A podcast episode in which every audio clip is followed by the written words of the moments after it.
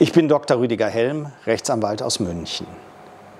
Der vielleicht bedeutendste deutsche Bundespräsident Gustav Heinemann hat gesagt, der Bürger hat das Recht und die Pflicht, die Regierung zur Ordnung zu rufen, wenn er glaubt, dass sie demokratische Rechte missachtet.